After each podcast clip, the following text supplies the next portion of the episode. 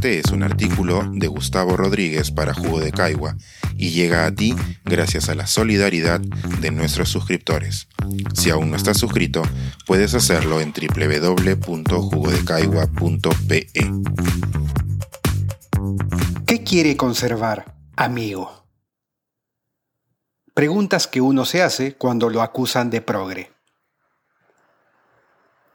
Hace unos días mi editorial decidió hacer pública la portada de mi próxima novela. A pesar de la ferocidad que late en las redes, el talento de sus diseñadores fue felicitado con la generosidad que merecían. Y entre las centenares de reacciones, solo hubo un par que fueron contra la corriente.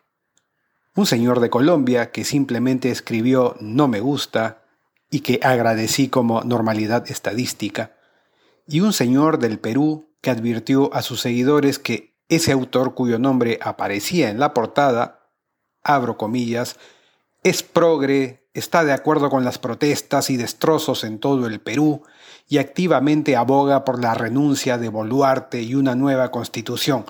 Ya ustedes vean si les gusta o no. Information baby. Cierro comillas.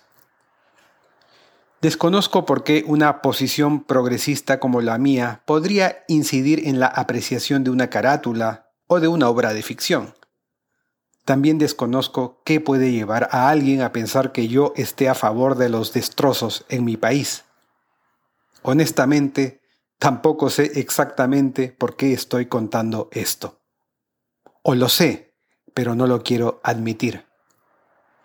Al contrario de la actitud del mencionado usuario de Twitter, si bien me molestan las actitudes conservadoras, nunca me ha provocado apuntar una flecha de neón hacia quien hace ese tipo de proclamas para buscar su linchamiento. Ustedes saben, decir una estupidez aislada no convierte a alguien en estúpido. Que alguien tire la primera piedra porque yo no seré el primero. Si no te gusta lo que pienso, refuta mis ideas, no digas lo que piensas de mí. Siguiendo por la ruta de la honestidad, confieso que si bien tengo amigos con actitudes conservadoras, nunca he entendido exactamente qué es lo que quieren conservar. La mente de un activista podría razonar que un conservador busca conservar sus privilegios, es decir, que no se desplace el statu quo del que depende su comodidad ese sitial al que se llega a defender incluso con malabares retóricos. Puede ser. Pero ¿acaso no hay algo más abajo? Y si después de todo también se tratara de la imposibilidad de aceptar que todo cambia en la vida y que no se puede tener control sobre ello?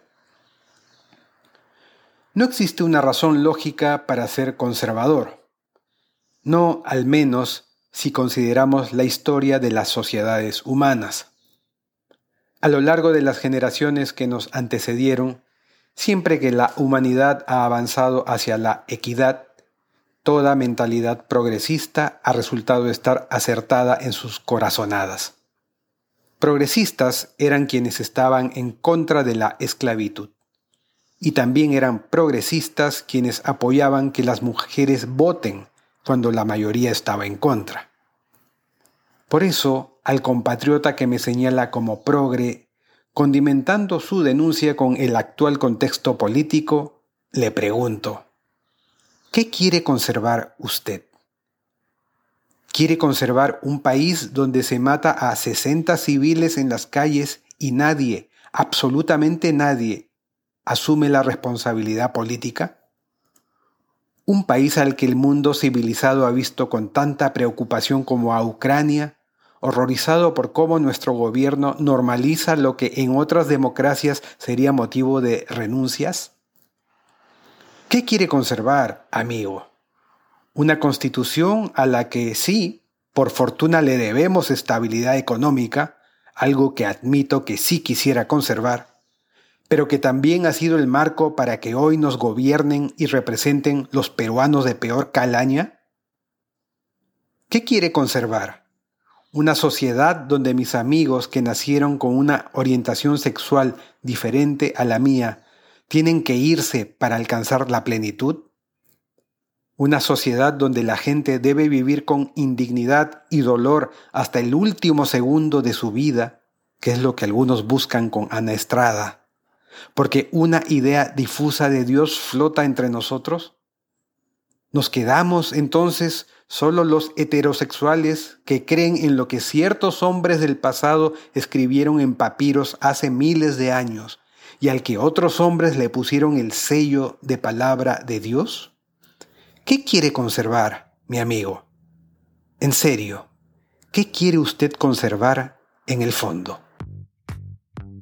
Pensar, escribir, editar, grabar, coordinar, publicar y promover este y todos nuestros artículos en este podcast cuesta y nosotros los entregamos sin cobrar. Contribuye en www.jugodecaigua.pe barra suscríbete y de paso espía como suscriptor nuestras reuniones editoriales.